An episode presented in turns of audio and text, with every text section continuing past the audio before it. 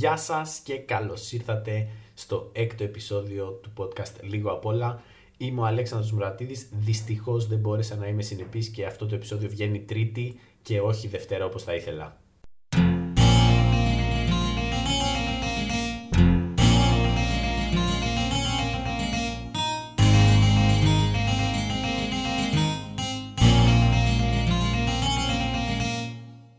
Κατά τη διάρκεια αυτής της ε, απουσίας ε, συνέβησαν κάποια πράγματα. Εγώ θα σας μιλήσω για ένα κομμάτι. Ε, πήγα στη Γαλλία και λέγοντας στη Γαλλία ε, να πω ότι πήγα στη Μητρόπολη όπως αποκαλείται εδώ πέρα η Γαλλία το οποίο το βρίσκω τρομερά περίεργο γιατί θεωρητικά και εδώ είσαι κάτοικος της Γαλλίας και έχεις γαλλική υπηκότητα και γαλλική ταυτότητα αλλά όλοι όταν λένε στο, πάω στη Γαλλία εννοούν τη Μητρόπολη και αναφέρεται χαρακτηριστικά και η λέξη Μητρόπολη το οποίο μου φαίνεται πολύ παλιακό και ότι τι έχουμε απικίες, θα έρθουν τι, οι φωκιείς, θα, θα ξαναβγάλουμε πόλη Μασαλία, θα πάμε στην Αταλάντη, δεν ξέρω τι, τι συμβαίνει εκεί πέρα. Ε, και θα σας μιλήσω για αυτές τις διαφορές που βρήκα και βίωσα. Ήταν η πρώτη φορά που πήγα στη Γαλλία. Κάνω αυτάκια τώρα για να καταλάβετε ότι δεν το θεωρώ άξιο τίτλο το Γαλλία. Και πήγα μαζί με άλλα άτομα από εδώ. Ήμασταν τέσσερα άτομα στην αποστολή. Οι τρεις πηγαίναμε για πρώτη φορά. Ήμουνα εγώ και τρεις κοπέλες οι οποίες ε, έρχονται, κατάγονται από εδώ. Ε, πήγαμε για ένα φεστιβάλ, διεθνές φεστιβάλ κινηματογράφου ε, με ταινίες γύρω από την εκπαίδευση και θα σας μιλήσω για αυτή την εμπειρία. Αρχικά ήταν προφανώς ένα 12ωρο ταξίδι. Έχει πλάκα γιατί έχεις οθονίτσες και μπορείς να δεις ε, ταινιούλες, σου δίνουν και ακουστικά, σου δίνουν ε, κουβερτούλες. Οπότε μπορείς να δεις και ταινίες που είναι και ψηλοκαλέ. Είχε το Endgame, είχε κάτι John Wick, είχε αρκετά πράγματα. Και εν τέλει ε, φτάσαμε στο Παρίσι. Εμείς φύγαμε από εδώ με 30 βαθμούς και καταλήξαμε στο Παρίσι και είχε 0. Το σοκ ήταν μεγάλο. Φτάσαμε Δευτέρα πρωί, Δευτέρα πρωί 6 ώρα και το πρώτο πράγμα που κάναμε για να φύγουμε ήταν από τα... πήραμε από το αεροδρόμιο τον ηλεκτρικό ή το αντίστοιχο μετρό για να φτάσουμε στο κέντρο. Ένα πράγμα που δεν μου είχε λείψει καθόλου ήταν να βλέπω αχάραγα ανθρώπους δυστυχισμένους να παίρνουν το μετρό να πηγαίνουν στη δουλειά τους. Θα μου πεις, ναι βρε τρικαράκιοζε, τι ήθελες να είναι μέσα στη χαρά, αλλά πραγματικά εδώ επειδή δεν το ζω, δεν υπάρχουν ε, ε, μέσα μαζικής μεταφοράς και κάθε Δευτέρα, ναι, όλοι προφανώς ξενερώνουν που πάνε στη δουλειά τους, αλλά όταν το βλέπεις μαζικά, σε πιάνει κάτι, λες: Πω, πω, ρε φίλε, έχουμε αποτύχει πάρα πολύ σαν πολιτισμός που χρειάζεται να πηγαίνουμε όλοι κάθε Δευτέρα στη δουλειά, να ξυπνάμε αχάραγα 6 ώρα να είμαστε ήδη στο τρένο. Άνθρωπος δεν μιλάει με άνθρωπο, είμαστε όλοι μουτζούφλιδες και λέμε γάμο το σπίτι γιατί ξύπνησα και σήμερα. Και κάθεσαι εσύ, εγώ είχα πάει πούμε, για, για να δω το Παρίσι, είχα, ήμουνα μέσα στην όρεξη και έβλεπα ανθρώπους και λέω: Πω, πω φίλε, ο τύπος πάει στη δουλειά του τώρα. Είναι, είναι πάρα πολύ κρίμα. Δευτέρα πρωί, ό,τι χειρότερο. Δηλαδή, έφτασα και εγώ τη χειρότερη, τη χειρότερη μέρα. Επίσης, δεν μου είχαν λείψει το να βλέπω κάποιες ανισότητες που θεωρούνται είναι τρελές. Βλέπεις τα hyper στα μαγαζιά, δεν ξέρω εγώ, οι καλύτερες μάρκες Louis Vuitton, αν είναι ακόμα relevant αυτό, γιατί είμαι τελείως κράπα σε αυτό. Και βλέπεις απ' έξω άστεγους ή βλέπεις. Είναι πολύ έντονες οι ανισότητες. Όχι ότι δεν υπάρχει φτώχεια στο μαγιό, προφανώς υπάρχει φτώχεια. Απλά το να βλέπεις αυτήν τη φτώχεια ή τέτοιου είδους φτώχεια ε, έξω από κυριλέ μαγαζιά, στην ε, λευκή μεσοαστή ψυχούλα μου μιλάει και λέει Αχ, μου το κρίμα, κρίμα το παιδί, γιατί τα έχουμε κάνει έτσι. Το οποίο εντάξει, δεν ξέρω κατά πόσο είναι βάσιμο, αλλά δεν μου είχε λείψει καθόλου ούτε αυτό το θέαμα. Κάναμε μια κρουαζιέρα στο Σικουάνα για να δούμε κάποια αξιοθέατα και να ακούσουμε τι γίνεται. Ήμασταν ε, στο κατάστρωμα, πώς να το πω αυτό, εγώ είχα προετοιμαστεί, είχα δανειστεί ένα μπουφάν από ένα φίλο μου, φορούσα δύο τη φόρμα και από πάνω ένα παντελόνι, δεν έχω καμία ντροπή σε αυτά. Και κρύωνα, αλλά νορμάλ, το άντεχα και ήμασταν κουρασμένοι. Οι, οι κοπέλες δίπλα μου, η μία είπε: Δεν μπορώ να κάτσω, θα μείνω κάτω γιατί δεν, δεν την παλεύω, θα πεθάνω. Οι άλλες λένε: Όχι, όχι, θέλουμε να δούμε πράγματα. Στα δύο λεπτά έχουν κάτσει και κοιμούνται από την κούραση και από το κρύο. Παίζει να έχουν πάθει πνευμονία, παίζει να έχουν πάθει κολούμπρα. Ε, τους λέω κατεβείτε, κατεβείτε κάτω. Όχι, όχι, όχι, θέλουμε να δούμε πράγματα. Ε, και ναι, προφανώς είδαν πράγματα στον ύπνο τους. Δεν προλάβαμε να μείνουμε πολύ την πρώτη μέρα στο Παρίσι. Είχε πολύ ταλαιπωρία. Δηλαδή πήγαμε να αφήσουμε τις τσάντες μας, να φάμε, να κάνουμε την κρουαζιέρα, να περπατήσουμε λίγο, να ξαναγυρίσουμε. Παίρνουμε τρένο για να πάμε σε άλλο, άλλο μέρος που γινόταν το φεστιβάλ. Η πόλη λέγεται Ευρέ και το φεστιβάλ είναι ευρέως γνωστό.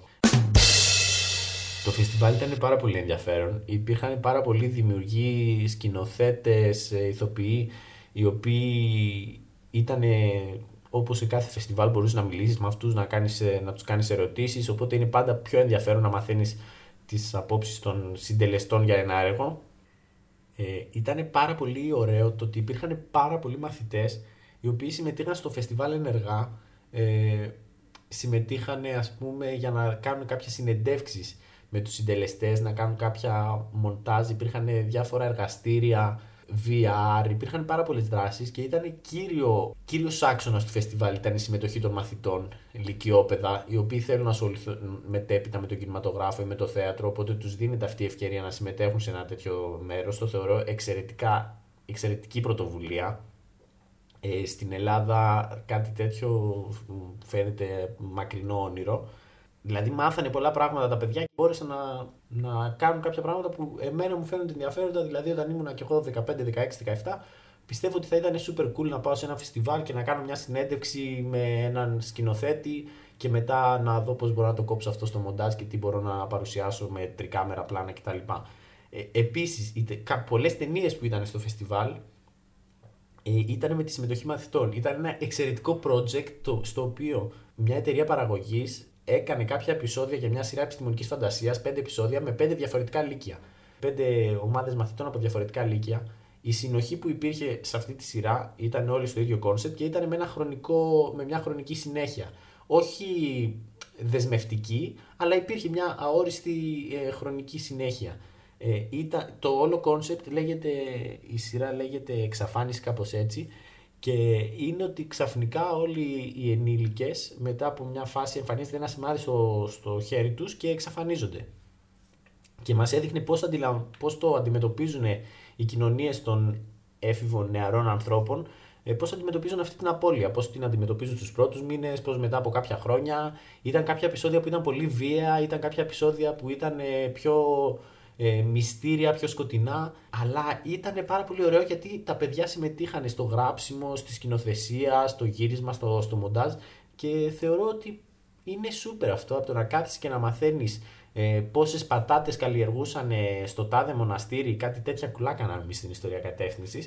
Ε, είναι πολύ πιο ενδιαφέρον να συμμετέχεις σε μια, σε μια σειρά, να δεις πώς είναι το γράψιμο, να δεις πώς είναι ένα γύρισμα και να κάνεις πράγματα τα οποία είναι λίγο πιο ενδιαφέροντα νομίζω υπήρχαν στο φεστιβάλ πάρα πολλές ταινίες που μου κέντρισαν το ενδιαφέρον. Πάρα πολλές ταινίες ε, κινουμένων σχεδίων, οι οποίες δεν είναι μόνο παιδικά, περνούσαν τρομερά μηνύματα. Υπήρχε μια ταινία για το Alzheimer.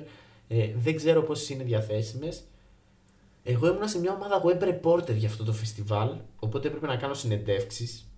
Το φεστιβάλ ήταν 6 μέρες. Η πόλη ήταν μικρή. Εγώ πήγα χωρίς καμία προσδοκία ότι δεν θα έχει τίποτα να κάνω, ότι θα είναι χάλια.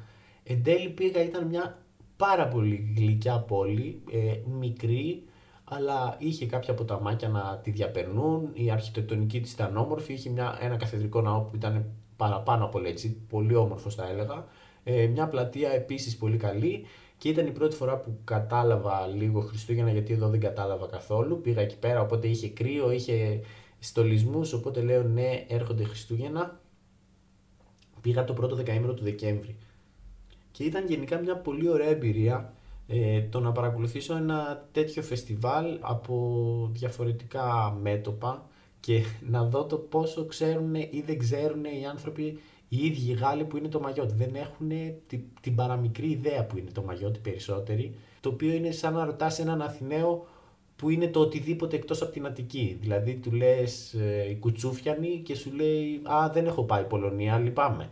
Επίσης 12 ώρες που έκανα εγώ από το Μαγιότ για να φτάσω στο Παρίσι, κάπου τόσες πρέπει να κάνεις από το Διδημότυχο για να φτάσεις στις Κυκλάδες.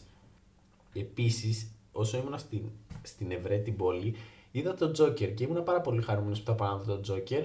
Μια, δηλαδή κάθισα ένα βράδυ μετά το φεστιβάλ και το είδα γιατί ήταν, ήταν μεγάλος ο χώρος οπότε υπήρχαν αίθουσες και για τον Τζόκερ και είχα ξεχάσει ότι οι Γάλλοι βλέπουν ταινίες μεταγλωτισμένες Οπότε αντί να δω τον Χωακίν Φίνιξ είδα το random Σπύρο Μπιμπίλα της Γαλλίας να δίνει τη φωνή του στο Χωακίν Φίνιξ και ok, okay, η ταινία μπορώ να πω ότι ήταν καλή, αλλά δεν είναι το ίδιο feeling και το είχα ξεχάσει και με το που το θυμήθηκα ξενέρωσα κατευθείαν και Δεν ξέρω εν τέλει ποια είναι η άποψή μου για την ταινία. Πρέπει να τη δω με κανονικές συνθήκες. Πάλι κάνω αυτάκια για να μπορώ να έχω μια άποψη. Αλλά γενικά ήταν, πέρασα ευχάριστα.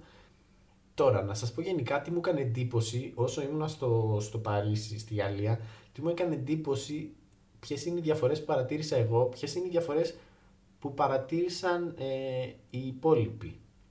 Εγώ γενικά μου αρέσει πάρα πολύ να δοκιμάζω πράγματα. Πάρα πολύ. Όποτε δω κάτι καινούριο, ειδικά στα φαγόσιμα, θα, θα το δοκιμάσω. Τι είναι αυτό, νούφαρα με noodles, κάστανο, ό,τι καλύτερο έχω φάει στη ζωή μου, φέρτε να το δοκιμάσω. Τώρα υπάρχουν άνθρωποι γενικά, όχι μόνο στο Μαγιώτα αλλά και στην Ελλάδα, οι οποίοι δεν θέλουν να δοκιμάσουν κάτι, ρε παιδί μου, έχουν μάθει κάτι που τους αρέσει και δεν είναι εύκολο στο να δοκιμάσουν ή να πειραματιστούν.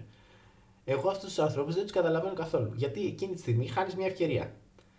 Προτείνω εγώ στα κορίτσια που ήμασταν μαζί, έχω πάρει δύο είδη σοκολάτας. Μία κλασική με αμύγδαλα και κάποιες σοκολάτες γεμιστές. Τους προτείνω, θέλετε να δοκιμάσετε. Παίρνω τη σοκολάτα με τα αμύγδαλα, τους ρωτάω μετά, θέλετε να δοκιμάσετε και το άλλο. Μου λένε όχι.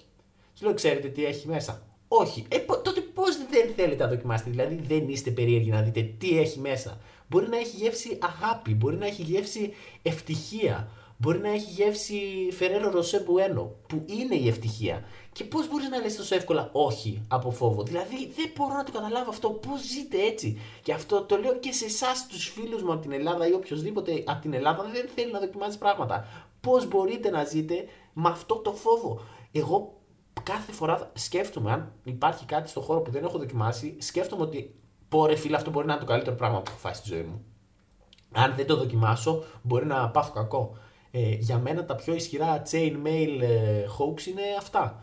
Δηλαδή, άμα μου λέγανε, άμα δεν φας τη σοκολάτα κάστανο νούφαρο, 10 φίλους του θα έχουν ατυχία. Δεν μπορώ να έχω αυτή την ευθύνη. Πρέπει να δοκιμάσω τη σοκολάτα κάστανο νούφαρο. Τώρα γενικά, εγώ παρατήρησα εντάξει εκτός από τα κλασικά ότι έκανε περισσότερο κρύο, ότι οι ρυθμοί είναι σούπερ διαφορετικοί, όλοι τρέχουν στο μετρό, όλοι τρέχουν ε, στον ηλεκτρικό, όλοι τρέχουν με τα μάξια, όλοι προσπαθούν να προλάβουν κάτι. Το Παρίσι είναι τεράστιο, η Γαλλία είναι, μεγάλη, είναι μεγάλη σε αποστάσεις γενικά, είναι πιεσμένη, ο δυτικός τρόπος ζωής είναι έτσι. Αυτά, τα, αυτά περίμενα να τα δω όμως. Εδώ οι, οι κοπέλες που ήμουν μαζί κάναν κάποιες παρατηρήσεις που δεν, δεν περίμενα να τις ακούσω και όντως μου φάνηκαν πολύ ενδιαφέρουσες. Μου είπαν ότι οι άνθρωποι στο Παρίσι είναι θλιμμένοι, οι άνθρωποι στη Γαλλία είναι θλιμμένοι. Όλοι τρέχουν με κατεβασμένο το κεφάλι. Δεν μπορούν, δεν φαίνονται χαρούμενοι. Θα ρωτήσεις κάποιον κάποια οδηγία για να πας κάπου και δεν θα σου απαντήσει. Θα... Φαίνεται ότι τον ενοχλείς κιόλας. Και εγώ στην αρχή προσπάθησα να, να υπερασπιστώ γιατί κάθε φορά που ακούς κάτι διαφορετικό λες, έλα μωρέ, δεν είναι έτσι. Γιατί προφανώς και για μένα η κουλτούρα του, της Γαλλίας ε, μου φαίνεται πιο οικία από την κουλτούρα του Μαγιότ. Οπότε ασυναίσθητα το πρώτο πράγμα είναι να προσπαθήσεις να υπερασπιστείς να πεις: ε, Όχι, ρε φίλε, δεν είναι έτσι. Μου λένε δεν έχει καθόλου χρώμα το Παρίσι, είναι μουντό. Δες ακόμα και τα μάξια είναι όλα, όλα γκρίζα, σπρώμαυρα. Δεν έχουν χρώμα τα μάξια, δεν έχουν χρώμα τα σπίτια. Και στην αρχή λέω: ε, Όχι, δεν είναι έτσι.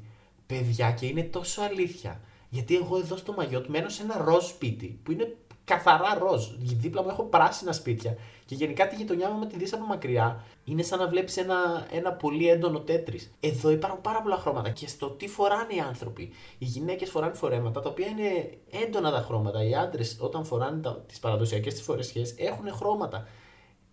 Στη Γαλλία δεν ήταν έτσι. Και με το που τη συνειδητοποίησα, λέω: Πω, πω, φίλε, πόσο δίκιο έχουν. Δηλαδή, όντως, και εμένα μετά μου φαινόντουσαν πιο, πιο θλιμμένοι άνθρωποι.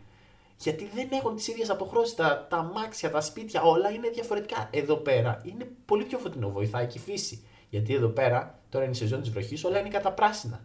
Θα πας στο Παρίσι, πού θα δεις τόσο πράσινο; Θα, θα δεις κανένα πάρκο. Μετά θα δεις πάλι κτίρια και φαίνεται όντως πιο μίζερο. Και μου λένε δεν θα μπορούσα να ζήσω εδώ πέρα. Πάρα πολύ μίζερη ζωή. Που, δηλαδή δεν μου κάνει και κανένα ενδιαφέρον, να σου πω την αλήθεια, να μείνω εδώ πέρα γιατί δεν έχει κάτι να μου προσφέρει. Και εγώ είχα πάθει σοκ γιατί Προφανώς ακούς Γαλλία και λες πω που θα είναι super κλάση, θα γίνει χαμός, θα είναι τόσο ωραία. Πρώτη φορά πάω εκεί, που πω πω. Και εν τέλει με, με ανθρώπους που οι οποίοι δεν είχαν ξαναπάει και είχαν μια παρόμοια εμπειρία με μένα, αλλά από άλλη οπτική γωνία, ε, κατάλαβα ότι πω, πω ναι, για αυτούς είναι, είναι πολύ μίζερο. Γιατί δεν έχουν μάθει να ζουν έτσι. Είναι ακόμα. Τώρα αυτά όλα δεν χρειάζεται να το λέω κάθε φορά, αλλά Εγώ τώρα που είμαι πέντε μήνες στο Μαγιότ, προσπαθώ να ψυχογραφήσω ένα ολόκληρο, έναν ολόκληρο λαό και όλο τον κόσμο που μένει εδώ και το παίζω ειδήμονας ότι ξέρω πώς είναι η κατάσταση. Τίποτα δεν ξέρω. Απλά σας λέω τη δικιά μου άποψη και τη δική μου οπτική γωνία και δεν είναι μια αλήθεια παγκόσμια. Εγώ νομίζω ότι εδώ πέρα στο Μαγιότ ακόμα δεν έχουν αποξενωθεί τόσο πολλοί άνθρωποι, δεν τους έχουν καταναλώσει τόσο πολλοί ρυθμοί. Είναι ίσως λίγο. Υπάρχει πιο έντονα το αίσθημα της κοινότητας, γνωρίζονται περισσότερο στις γειτονιές που μένουν. Δεν είναι ακόμα ότι δεν με ενδιαφέρει καθόλου για το ποιος είναι δίπλα μου και το τι κάνει. Οπότε γενικά είναι λίγο πιο φωτεινά. Υπάρχει μια μεγάλη διαφορά στην κουλτούρα. Επίσης, γέλασα πάρα πολύ, πάρα πολύ, γιατί; Βλέπουμε τον πύργο του Άιφελ, δεν εντυπωσιάστηκα. Τον είδα πρώτη φορά, δεν εντυπωσιάστηκα, δεν θα πω ψέματα. Την πρώτη φορά που τον είδα από μακριά, ok. Okay. Βέβαια δεν ανέβηκα πάνω, οπότε κρατάω μια επιφύλαξη όταν ανέβω πάνω. Άμα ανέβω πάνω, μπορεί να το ξανασυζητήσουμε. Βλέπουμε την αψίδα του θριάμβου. Η αψίδα του θριάμβου μου άρεσε περισσότερο. Ούτε, ούτε την αψίδα του θριάμβου τη θεώρησα κάτι wow, για να είμαι ειλικρινής. Τώρα ποιο είναι το θέμα; Ήμουν από τα κορίτσια εκεί πέρα. Οι δύο δεν έχουν ξαναπατήσει στη Γαλλία. Για τον πύργο του Άιφελ ούτε αυτές ήταν ενθουσιασμένες. Για την αψίδα του θριάμβου επίσης όμορφη, αλλά όχι κάτι να πεις δεν έχω ξαναδεί κάτι πιο ωραίο στη ζωή μου. Εκεί που εντυπωσιάστηκαν περισσότερο σε όλο το ταξίδι στη Γαλλία, σας το λέω αλήθεια, ήταν τα διόδια δεν έχω, γέλασα τόσο πολύ γιατί του φαινόταν ότι ο, όντως υπάρχουν αυτά τα πράγματα. Δηλαδή δεν είναι κάτι που μαθαίνουμε μόνο στα σήματα και δεν υπάρχει πουθενά. Όντως υπάρχουν. Πω που είναι super cool τα διόδια και εγώ έλεγα δεν γίνεται να σας φαίνονται τόσο, τόσο cool τα διόδια ή οι πινακίδες που λέγανε ότι προσοχή, ξέρω εγώ, μπορεί να περάσουν ελάφια ή μπορεί να λέγανε προσοχή, μπαίνετε σε περιοχή των παράθεων ή κάτι τέτοιο. Και τους φάνηκε το πιο ενδιαφέρον αυτές οι πινακίδες που δεν υπάρχουν στο Μαγιότ και τα διόδια. Γιατί όντως θα σε εντυπωσιάσει κάτι που δεν βλέπεις στον τόπο σου. Δηλαδή, οκ, το, το πύργο του Άιφελ και την αψίδα του θριάμβου τον έχω δει και 500 φορές στην τηλεόραση και από καλύτερα πλάνα και πάντα όταν το hype είναι πολύ μεγάλο, ε, μετά πας εκεί και τρως τα μούτρα σου. Επίσης τους προτείνω, λέω θέλετε να πάμε ε, στο Λούβρο αν έχουμε χρόνο; Μου λένε σιγά τι να κάνουμε στο Λούβρο; Και λέω έχει τόσα πράγματα να δούμε. Έχει τη Μόνα Λίζα. Μου λέει σιγά τη Μόνα Λίζα, την έχω δει και στο Ίντερνετ. Λέει και τον πύργο του Άιφελ τον έχεις δει στο Ιντερνετ, αλλά ξέρεις από κοντά μπορεί να αλλάξει λίγο η αίσθηση. Ε, αυτά για το, για το ταξίδι. Πολύ κρύο.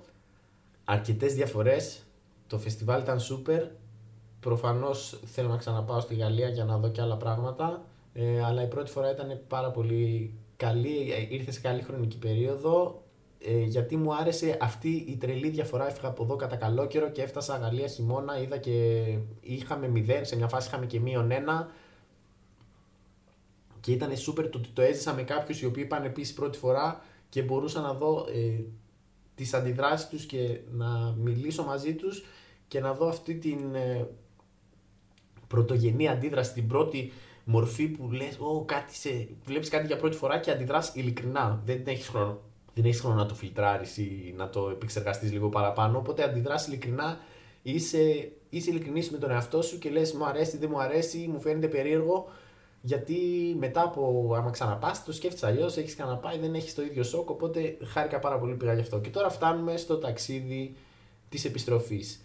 Εμείς ήταν να γυρίσουμε Κυριακή, φεύγουμε, να φεύγαμε Κυριακή από Παρίσι. Υπήρχε μια μεγάλη ανασφάλεια για δύο λόγους. Πρώτον, από Τετάρτη μέχρι Σάββατο υπήρχαν απεργίες μαζικές στη Γαλλία, οπότε δεν ξέραμε πώς θα γυρίσουμε από την Ευρέ στο Παρίσι. Και μετά, την Κυριακή περνούσε, θα περνούσε δίπλα από το Μαγιότ ή πάνω από το Μαγιότ ένας κυκλώνας. Ήταν όλο το νησί σε επιφυλακή, red alert. Ήτανε τα, οι μετρήσεις ήταν για κάτι απίστευτο. Προειδοποιούσαν ανθρώπους το τι να κάνουν με τα σπίτια τους, πώς να προφυλαχτούν.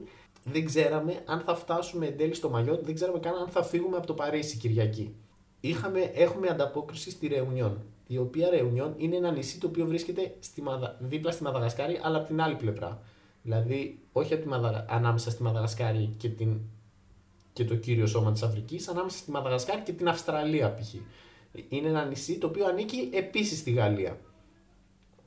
Εν τέλει φεύγουμε από το Παρίσι κανονικά. Μετά από 11 ώρες και κάτι είμαστε στη, στη Ρεουνιόν παίρνουμε τα πράγματά μας, βγαίνουμε, αλλά αυτή τη φορά αντίστροφα, από τους 0 φτάνουμε στους 30, υδρώνουμε σαν να μην υπάρχει αύριο και φεύγουμε, έχουμε φτάσει πρωί, 10 η ώρα το πρωί και η επόμενη πτή- η πτήση μας από τη Ρεουνιόν για το Μαγιότ είναι στις 5 το απόγευμα. Μιλάμε για Δευτέρα τώρα. Και έχουμε κάποιες ώρες για τη Ρεουνιόν. Οπότε παίρνουμε τα πράγματά μας, πηγαίνουμε μια βόλτα στη Ρεουνιόν. Πάρα πολύ ωραία. Είχε και λεωφορεία είναι πιο ανεπτυγμένη από το Μαγιότ όσον αφορά τις εγκαταστάσεις. Θέλω πάρα πολύ να ξαναπάω. Πηγαίνουμε, παίρνω, παίρνω και κάτι φρούτα τα οποία λέγονται λίτσι. Είναι πάρα πολύ ωραία. Είναι σαν κάστανο, σαν κούμαρα, αλλά μέσα είναι κάτασπρη σάρκα και έχει ένα μεγάλο κουκούτσι. Προφανώς δεν μπορείτε να φανταστείτε τι λέω. Αλλά ακόμα και αν φαντάζεστε κάτι είναι super διαφορετικό, αλλά τα έχουμε πει. Είμαστε ταξιδιωτικό podcast. Εγώ περιγράφω, εσείς φαντάζεστε. Αν θέλετε κάτι παραπάνω, μπαίνετε στο Google, βλέπετε εικόνες και σκοτώνετε τη φαντασία σας. Γιατί αυτό κάνετε. Ενώ άμα μείνετε έτσι, θα περιπλανηθείτε με... στους ορίζοντες της φαντασίας σας και θα σκέφτεστε το λίτσι αγγελικά πλασμένο. Τέλος πάντων, κάνουμε τη βόλτα μας, πηγαίνουμε, τρώμε, γυρνάμε στο αεροδρόμιο. Είμαστε στο αεροδρόμιο 3 η ώρα, 3 η μισή. Μια μικρή παρένθεση. Πολλοί άνθρωποι από το Μαγιότ πηγαίνουν στη Ρεουνιόν για να αγοράσουν τηλεοράσεις, ε, στρώματα, οτιδήποτε, γιατί είναι πιο φθηνά. Οπότε υπάρχουν άνθρωποι με πολύ μεγάλες βαλίτσες με πάρα πολλά πράγματα. Περνάμε τους ελέγχους, όλα κομπλέ. Δεν υπάρχει καμία ανακοίνωση πουθενά σε καμία οθόνη για το τι έχει γίνει με την πτήση μας, για το τι ώρα φεύγει, σε ποια, σε ποια πύλη είναι, τίποτα. Και είναι 3,5 ώρα, 5, 5 ώρα φεύγουμε. Είμαστε όλοι πτώματα. Εγώ κοιμάμαι και βάζω ξυπνητήρια ανά 10 λεπτά για να μην χάσουμε κάποια ανακοίνωση. Φτάνει 4,5 ώρα καμία ανακοίνωση. 5 ώρα καμία ανακοίνωση. 6 ώρα καμία ανακοίνωση. 7 καμία ανακοίνωση. 8 καμία ανακοίνωση. 9 καμία ανακοίνωση. Αρχίζουμε και μαζευόμαστε. Λέμε, παιδιά, τι θα γίνει στις αεροσυνοδού. Λέμε, δεν γίνει. Αυτό το πράγμα δεν είναι λογικό. Ενημερώστε μας, πείτε μας τι θα γίνει. Αν θα πετάξουμε τι ώρα. Εν τέλει ανακοινώνουν σε μια φάση ότι είναι 11 η ώρα η πτήση μας. Το οποίο σημαίνει ότι με την αλλαγή της ώρας θα φτάσουμε στο, στο Μαγιότ 11, αλλά το τελευταίο πλοίο από το Μαγιότ για να περάσεις ανάμεσα στη μικρή χώρα και τη μεγάλη χώρα είναι γύρω στις 12. Οπότε μαζί με όλα τα ταξί και τα λοιπά και να, πια, να πάρουμε τις βαλίτσες δεν υπάρχει περίπτωση να προλάβουμε. Εν τέλει με τα πολλά με τα λίγα, δεν ξέρω αν ήταν παπάτζα εξ αρχής, μας λένε 10 και 4 μας ανακοινώνουν ότι παιδιά δεν θα πετάξουμε σήμερα θα πάρετε όλοι τις βαλίτσες σας, θα φύγετε και θα σας πάμε σε ένα ξενοδοχείο. Οπότε, εμείς αφήνουμε τα, όλα τα duty free που έχουμε πάρει στο, στο αεροδρόμιο, τα καταγράφουν στο όνομά μας για να τα πάρουμε την επόμενη μέρα. Πάμε να πάρουμε όλοι τις βαλίτσες μας. Εγώ ήμουνα με 35 κιλά μπορεί. Είναι ένας τύπος ο οποίος έχει κουβαλήσει ένα στρώμα, ένα τεράστιο στρώμα και απλά πρέπει ο τύπος να το ξεκουβαλήσει Βγαίνουμε έξω.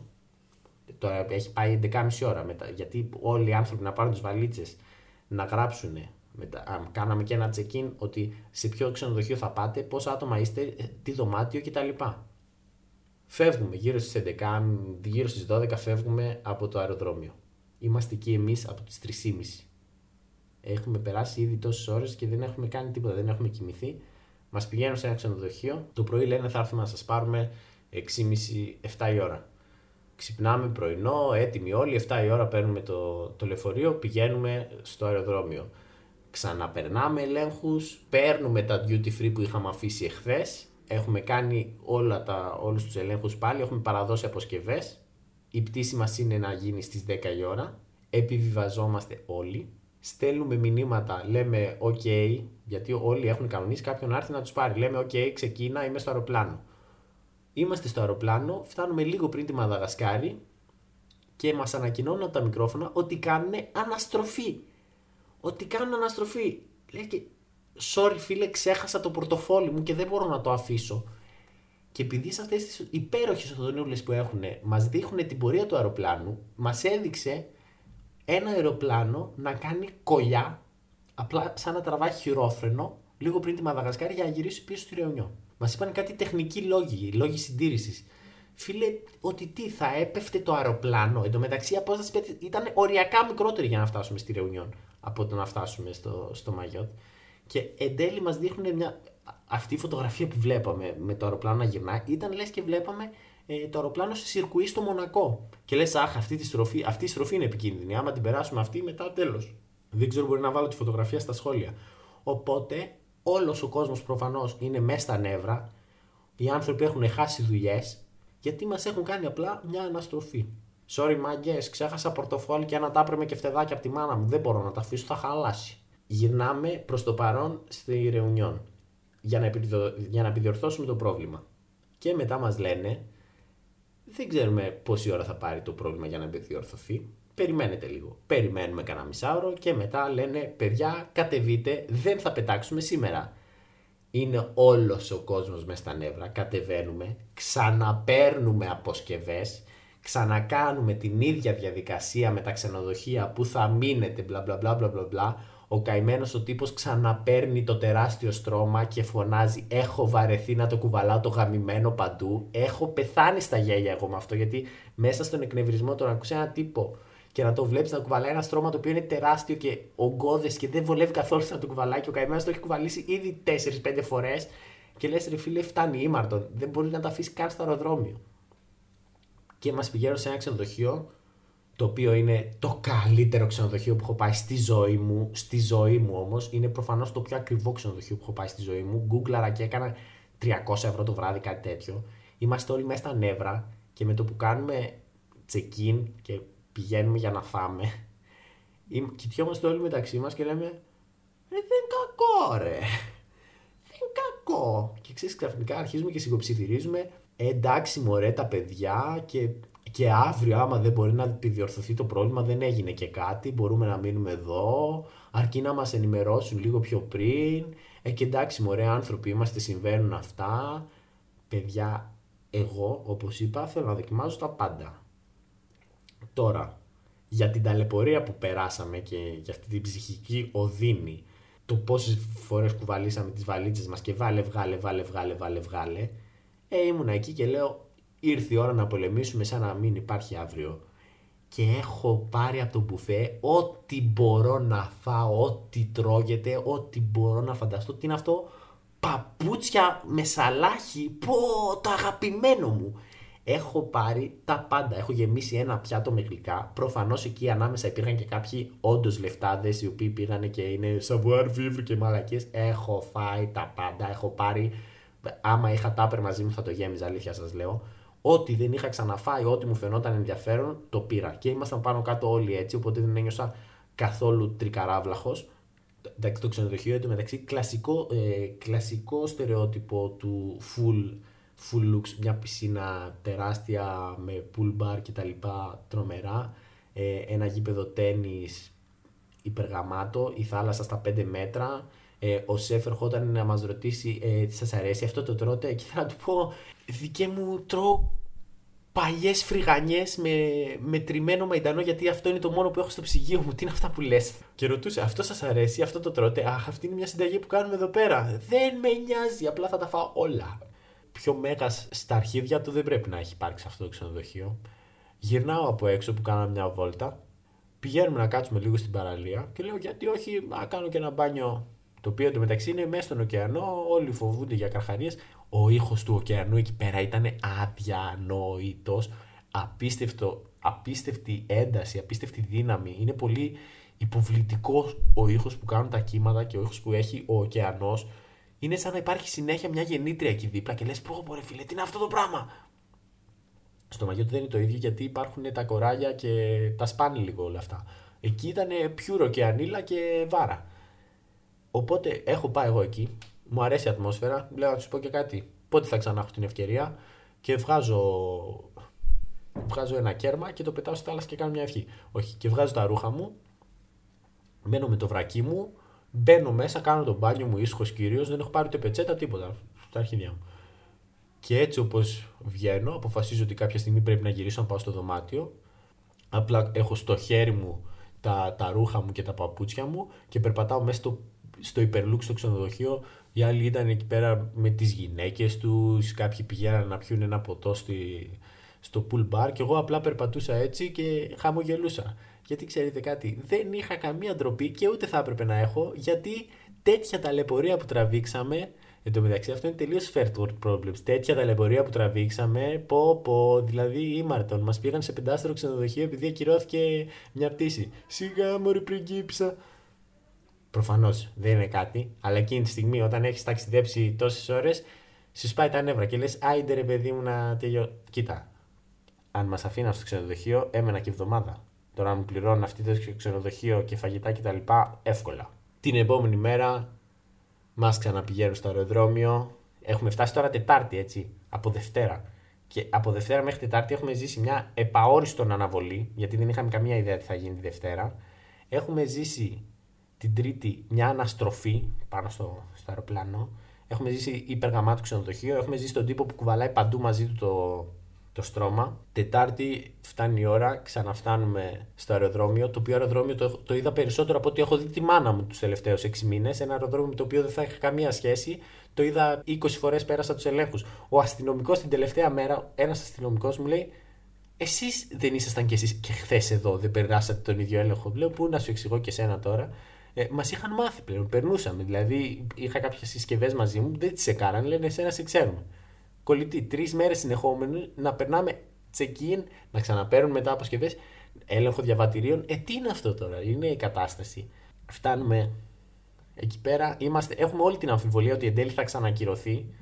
Ο τύπος με το στρώμα έχει απειβδίσει. Ε, όλοι εμείς δυστυχώς γελάμε, γελάει και αυτός λίγο μαζί μα. Εν τέλει απογειωνόμαστε και φτάνουμε στο Μαγιότ. Παίρνω ταξί, παίρνω πλοίο, παίρνω ξανά ταξί, έχω γίνει μουσκεμα, φτάνω στο σπίτι και επιτέλους λέω τώρα μπορώ να κοιμηθώ και κατάλαβα ότι οι φρυγανιές που είχα στο σπίτι δεν ήταν ακριβώς το ίδιο με το μπουφέ, αλλά τι να κάνεις. Ήτανε υπερμαραθώνιο στο ταξίδι της επιστροφής. Δεν έχω ζήσει μεγαλύτερη ταλαιπωρία σε αεροπλάνα. Ήταν ένα πάρα πολύ ενδιαφέρον δεκαήμερο στο σύνολό του και το φεστιβάλ και το πώς έζησα τη Γαλλία έστω και λίγο μαζί με τους ανθρώπους που την έζησα και τις αντιδράσεις τους, γιατί μου φάνηκε πολύ σημαντικό το να δω πρώτης όψεως τι, τι πιστεύουν οι ίδιοι για, για έναν πολιτισμό, για μια κουλτούρα που εμένα μου φαίνεται πιο οικείος. Και μου, μου άνοιξε τα μάτια όντως. Δηλαδή πιστεύω ότι Αυτές οι εμπειρίες είναι πολύ σημαντικές. Εντάξει, το ταξίδι της επιστροφής ήταν σουρεάλ. Αυτό ήταν το έκτο επεισόδιο λοιπόν.